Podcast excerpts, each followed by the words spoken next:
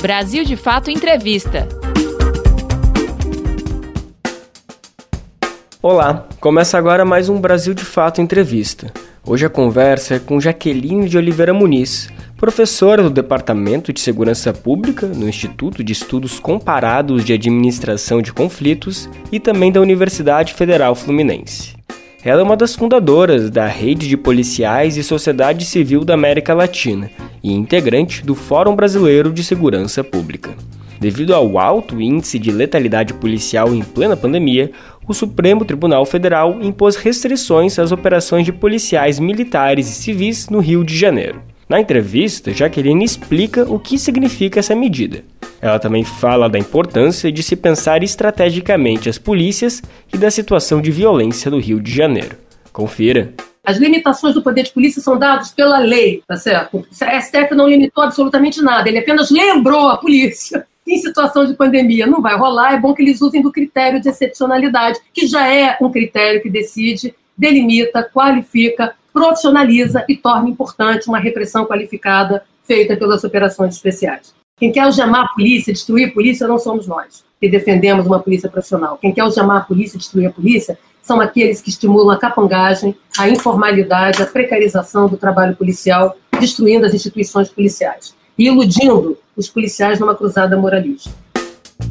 Operações policiais no Rio de Janeiro. Desde a intervenção militar no Rio de Janeiro, em 2008, nós tivemos um incremento, um aumento muito grande das operações policiais é, aqui, tá? Então, 2018, 2019, correto? Seguindo. Então, o que, que isso vem refletindo? Também não é de agora, mas houve um aumento significativo com essa concepção né, de, de, de uma repressão generalizada, que acaba sendo uma repressão burra, porque a repressão é um recurso nobre e caro de polícia, que é a coercitividade, né, que deve ser usado com parcimônia, com foco, com qualidade, com endereçamento né, com planejamento e gestão, com inteligência. Por quê? Porque cada operação mobiliza um recurso vultuoso de polícia, gerando escassez de policiamento nas ruas e, mais que isso, gerando incapacidade de pronta resposta da polícia nas demandas cotidianas da população. Operação policial não é tudo, não é um remédio para qualquer doença. Operação policial a gente usa exatamente porque ela é um evento de larga escala, ela mobiliza corpos táticos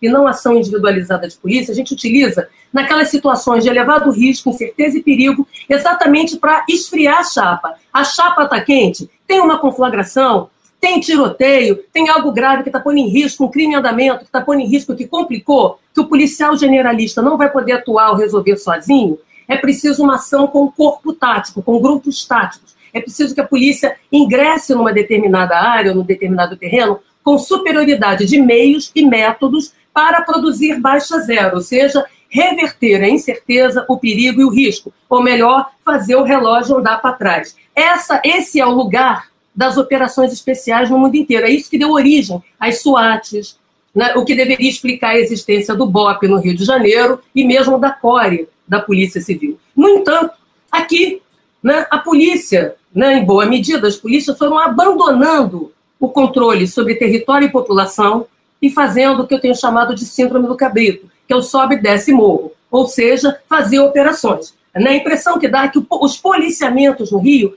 foram sendo leiloados e privatizados de forma clandestina e ilegal, de tal maneira que o controle territorial tem sido mais realizado por grupos, por bandos armados, grupos armados, milícias, Comando Vermelho, Terceiro Comando, o que quer que seja, e por firmas clandestinas de segurança que mantêm franjas, assim como a milícia, com né, servidores públicos. Então, olha bem, a polícia vai abandonando a sua razão de ser, que é produzir controle sobre território e população, e passa a ingressar nos territórios para ações pontuais, cujo efeito é limitado no tempo e no espaço. Por isso é que você não pode usar né, da, da, operação policial como um recurso cotidiano, ele é um recurso extraordinário, ele é um recurso excepcional, repressivo necessário, porém que tem que ser usado dessa maneira limitada porque ele gera escassez de polícia. Quanto mais eu emprego a operação, menos fôlego a polícia tem de produzir controle sobre território. Isso quer dizer que a ação dela, repressiva, acaba indo para a lata do lixo, além de produzir danos, em vez de conter os danos, né? porque você não tem como sustentar as operações de maneira indefinida. Você tem exemplo, se eu gastar 100 policiais numa operação, é porque eu mobilizei 400, porque eu tenho que combinar escala de trabalho, turno e tempo de duração. Então eu tirei 400 da rua para empregar 100, percebe? Né? 400 policiais é o tamanho de um batalhão médio, que pode cobrir 300 mil pessoas. Tá? Então, primeiro, tem uma dimensão técnica, tática, estratégica de polícia. Você não usa operação para tudo. Porque aí vai virar um band-aid. Você tem um recurso caro, um recurso nobre, para situações absolutamente especiais e excepcionais, que você está usando no dia a dia. Aquele remédio amargo vai começar a não fazer mais efeito nenhum, só vai produzir efeitos perversos. Né? Como a vitimização né, de cidadãos, cidadãos envolvidos com crimes, chamados criminosos, dos próprios policiais. Ok? Então, que fique claro, essa é a doutrina de operações especiais, que no Rio de Janeiro foi se vulgarizando, né, muitas das vezes colocando o policial como trouxa também, o policial fazendo o policial de bobo, fazendo o policial de zumbi de patrulhamento, morto-vivo de patrulhamento, que também está ali arriscando a vida dele, correto? Né? A serviço de quê? Qual é a meta? Qual é a política? Que resultados tem produzido? Porque não reduziu a dinâmica criminal, a criminalidade no Rio de Janeiro segue de vento em popa. A economia política do crime segue maravilhosa, lavando o seu dinheiro em carreiras, em trajetórias e carreiras eleitorais. Então, nós não tivemos essa diminuição. O que tivemos foi aumento do tiroteio, aumento da vitimização produzida pela polícia e também né, o impacto disso na polícia, que é a vitimização de policiais. Então, tem gente que está morrendo. Quem está morrendo? Quem vem de lá? O de lá é onde? As periferias. Porque a polícia também vem de lá. A maior parte dos policiais militares é não branca, mora nas periferias e vem de baixo. Tá certo? Então, é como se fossem pretos, pardos e pobres, vitimando pretos, pardos e pobres. A serviço do quê? Da economia política do crime. Então, muitas das vezes, essas operações são usadas depois, né, você limpa o terreno para entrar um outro grupo criminoso, para subir o preço do alvará das, das, empresas, das firmas criminosas, que operam em consórcio né, com estruturas estatais. Então, prestam desserviço também à própria polícia. Quer dizer, a polícia do bem está indo lá numa boa, né, vamos pensar assim, numa boa intenção de combater o crime, mas a polícia dos bens, né, aquela que lucra com a economia política criminosa, que organiza a política criminosa de dentro do Estado, é quem se dá bem. Por isso a vida do policial sai barata e a vida da comunidade, dos moradores dos espaços populares e periféricos, mais baratos ainda tráfico e milícias na pandemia. Uma coisa que ninguém, que as pessoas, é, que os jornais aqui noticiaram muito e que, né, tem uma certa consequência grave é que durante aqui a pandemia, enquanto o tráfico dava toque de recolher com combis avisando que era para a população, né, sair dos bares, você ir para casa, a milícia mandava abrir o comércio. Olha que interessante. Né? A milícia é feita de agentes da lei e de servidores. Por quê? Porque milícia cobra tudo. Favela que tem milícia, periferia que tem milícia, bairro que tem milícia, tudo você paga duas vezes. Paga três vezes, água, luz, correto? E ela precisa de dinheiro, tem um caçador de campanha. Qual é a principal lavanderia do dinheiro do crime? As carreiras eleitorais, as campanhas eleitorais tá? e trajetórias. Certo? Isso é uma grande lavanderia. O melhor lugar para lavar dinheiro do crime é você ter um deputado, senador, um vereador, um governante de estimação. Não é, isso aqui também não é novidade, não, isso aconteceu em outros lugares com esse poder emancipado, né? A espada que não aceita ser controlada. Então a milícia, é, as milícias, né? Porque não tem a milícia, são as, elas são descentralizadas. Elas buscavam manter o seu faturamento. Então o sujeito que mora em áreas de milícia tinha que escolher ou morre de covid, né, né da doença, pega a gripezinha, ou leva um tiro. Então é melhor arriscar, mantendo, né? o mundo, as atividades durante o isolamento social, quebrar o isolamento, o distanciamento, porque tem um risco de vida maior, que é uma arma na tua cabeça. Já o tráfico, alguns domínios armados do tráfico, viam ninguém está ali porque está salvando vida, está todo mundo trabalhado no ganhar grana e muito dinheiro, são milhões. A banda, a banda larga, a venda de imóveis, compra de imóveis, gás, luz, são serviços essenciais que dão muito mais dinheiro do que o pó de mármore que as pessoas cheiram e tem onda e acham que a economia do crime é só ligada, entendeu? Às drogas que sequer tem teste de pureza. Então, o tráfico, por sua vez, ou segmentos do tráfico, que também é variado, né, viam na, no isolamento uma vantagem tática no território, porque eles têm a vantagem da defesa, eles estão lá. Se eu esvazio, reduzo o fluxo de pessoas no território, a minha capacidade de pronta resposta diante de um ataque é maior. Então, primeiro, não é porque a polícia está indo lá, não, porque a polícia só vai quando também é necessário ir. Tá certo? A polícia não substituiu o policiamento por operação. Isso quer dizer que ela não controla território nenhum e não controla população nenhuma. Ela fez uma escolha, certo? Né? Não a polícia como um todo, segmentos da polícia. como eu falei, uma disputa da polícia dos bens versus a polícia do bem. A polícia do bem está sendo intimidada, né? e a polícia dos bens está ganhando território aqui. Então, para o tráfico, em vários momentos, era muito importante esse esvaziamento né, nos espaços populares. A redução, porque assim era mais razoável. Você está no território, você tem vantagem tática sobre controle. Tá certo? E aquele que vai invadir o território, ele está em desvantagem tática. Então, você consegue otimizar os seus patrulheiros criminosos, digamos assim, seus vigilantes, para o controle territorial com a redução do fluxo de pessoas. Você só tem um problema de controlar o território e não ter as escaramuças de grupos se disfarçando no meio da população. Então, percebam que ambos estavam usando táticas a serviço dos seus negócios. O tráfico tem delivery. O delivery não começou. Delivery live não começaram com a pandemia. Tá certo? Você não precisa ir lá na boca, na firma pegar. Tá certo? Você pode ter mototáxi para isso, né? Então, um conjunto de serviços, apps, né, que podem ser utilizados, não é mesmo?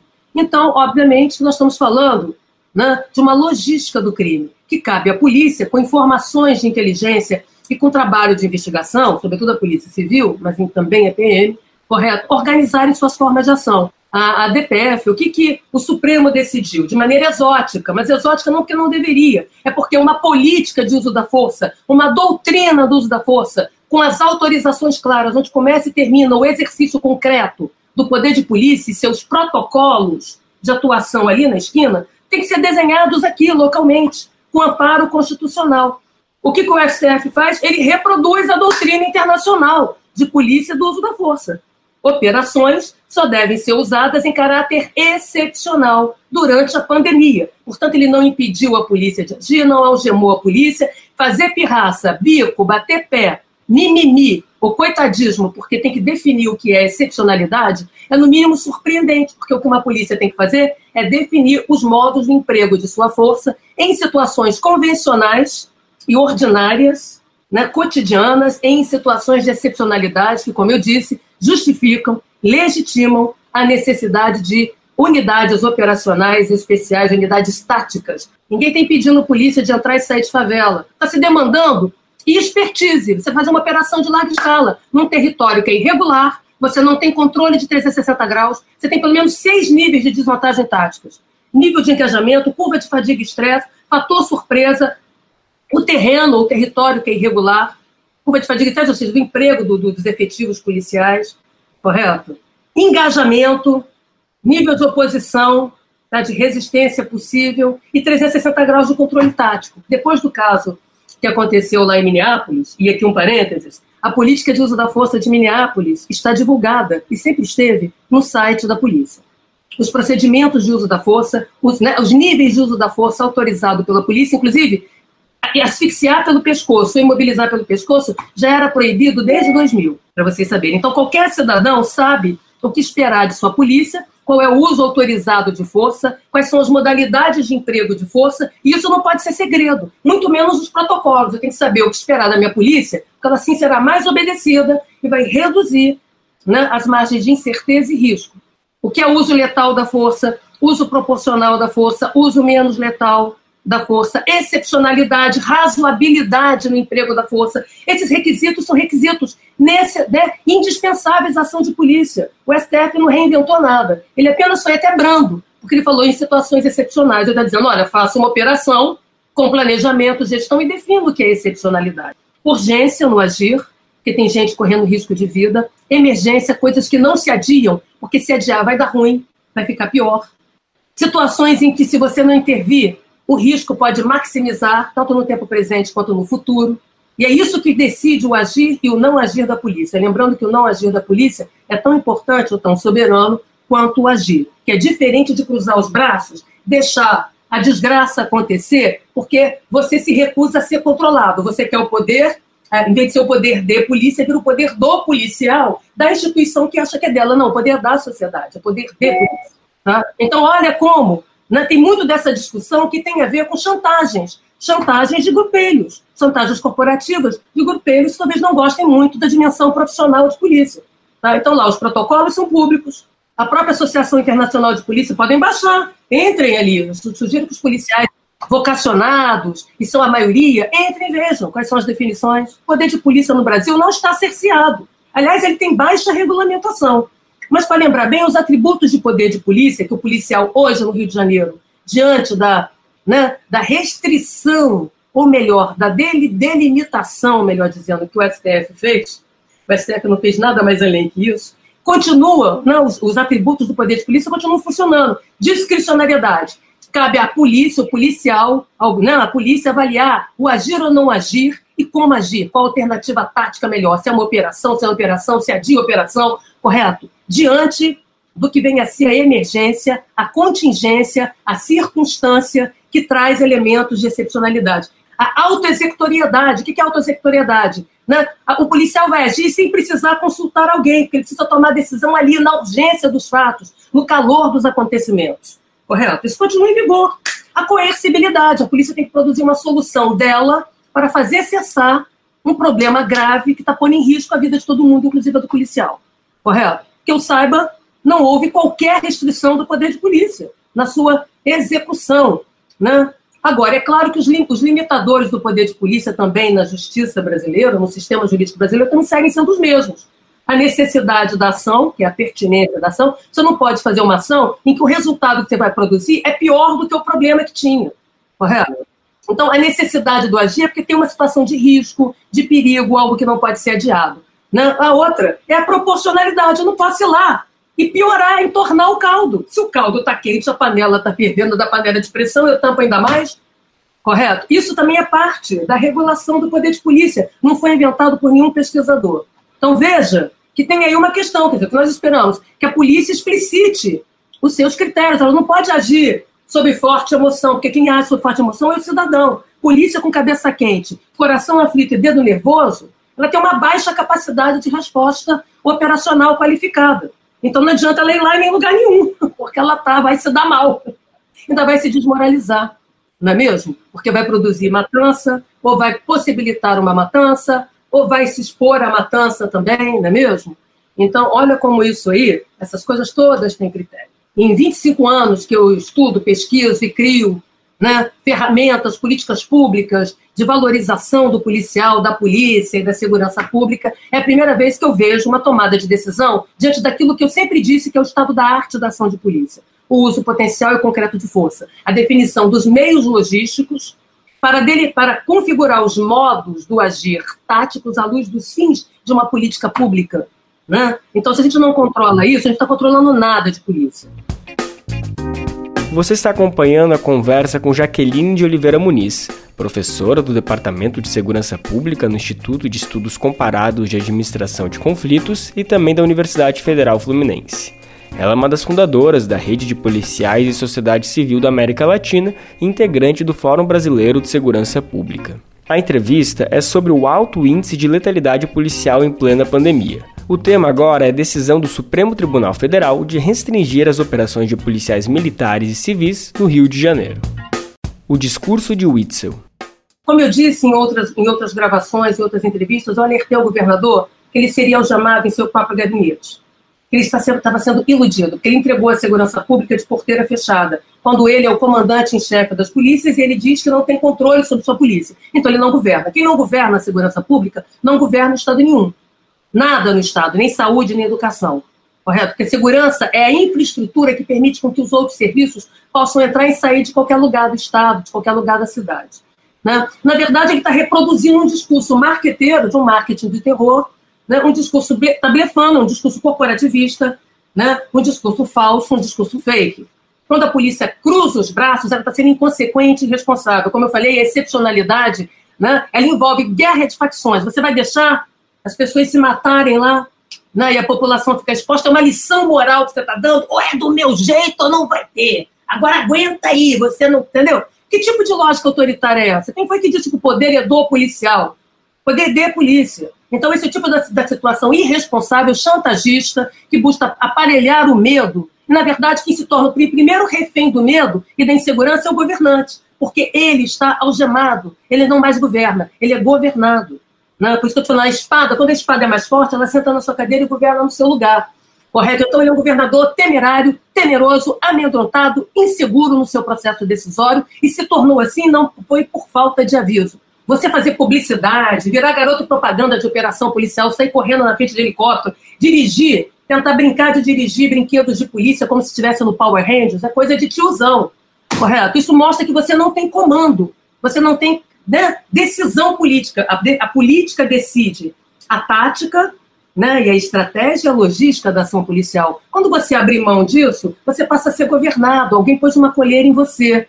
Né? O seu vigia ficou mais forte que você. Agora ele vai te chantagear. Você vai ter um bando de alisadores audazes de maçaneta mantendo você preso em seu gabinete. Aqui no Rio de Janeiro, eles fabricam susto, porque a fabricação da guerra, a guerra contra o crime, não tem nenhuma guerra, é uma guerra comercial, né? Pela extorsão de uma economia política do crime aqui. Então a guerra é publicitária, dá muito tiroteio, pá, pá, pá, pá, polícia ostentação, polícia tiroteio, crime ostentação.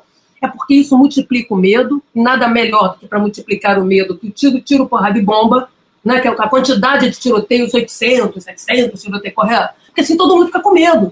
E, e, e, diante do medo, você quer que o primeiro fortão de ocasião vai lá resolver. Só que o musculoso de hoje será o seu tirano de amanhã, vai te cobrar taxas. Isso faz parte da lógica publicitária. É gargalhante achar que produzindo violência você contém a violência. Quando não há, deixa eu te falar uma coisa, quando não há é, rendição, não há por que parar de atirar. Ah, é? Quer dizer que eu me rendi e você vai continuar atirando em mim? Eu levo você comigo. Certo? Não tem por que parar. Então, essa é a dinâmica. Como é que isso se explica? Se explica para valorizar a economia do crime. Correto? Então, aqui você. É, é, né, esse discurso serve para você tirar o traficante de estimação e pôr outro, pôr o seu. Serve para você arrendar territórios. É como se o Estado funcionasse como uma grande imobiliária arrendando territórios para o crime. Certo? Tanto é que as milícias cresceram nesse período, não é mesmo? Que é o principal, a, o principal domínio armado e o mais perigoso, porque vem de dentro do Estado. Foi assim em outros lugares. Né? Então, nós estamos falando de. Será que são discursos publicitários a favor do crime ou contra ele? Do jeito que está sendo dito, é a favor do crime. Então, é bom que a sociedade saiba: as limitações do poder de polícia são dadas pela lei. Tá certo? O STF não limitou absolutamente nada, ele apenas lembrou a polícia em situação de pandemia não vai rolar, é bom que eles usem do critério de excepcionalidade, que já é um critério que decide, delimita, qualifica profissionaliza e torna importante uma repressão qualificada feita pelas operações especiais. Tá certo? Quem quer algemar a polícia, destruir a polícia, não somos nós, que defendemos uma polícia profissional. Quem quer algemar a polícia, destruir a polícia, são aqueles que estimulam a capangagem, a informalidade, a precarização do trabalho policial, destruindo as instituições policiais e iludindo os policiais numa cruzada moralista. Você acabou de ouvir a conversa com Jaqueline de Oliveira Muniz, professora do Departamento de Segurança Pública no Instituto de Estudos Comparados de Administração de Conflitos e também da Universidade Federal Fluminense. Ela é uma das fundadoras da Rede de Policiais e Sociedade Civil da América Latina e integrante do Fórum Brasileiro de Segurança Pública. Na entrevista, ela falou sobre o alto índice de letalidade policial em plena pandemia no Rio de Janeiro. Você pode conferir outras conversas como essa no YouTube, Spotify, Deezer ou outras plataformas do Brasil de Fato. Ficha técnica. Apresentação: Lucas Weber. Entrevista: Pedro Estropaçolas. Edição: Vanessa Nascimento e André Paroche. Coordenação: Camila Salmásio e José Eduardo Bernardes. Direção: Beatriz Pasqualino e Nina Fidelis. Até a semana que vem.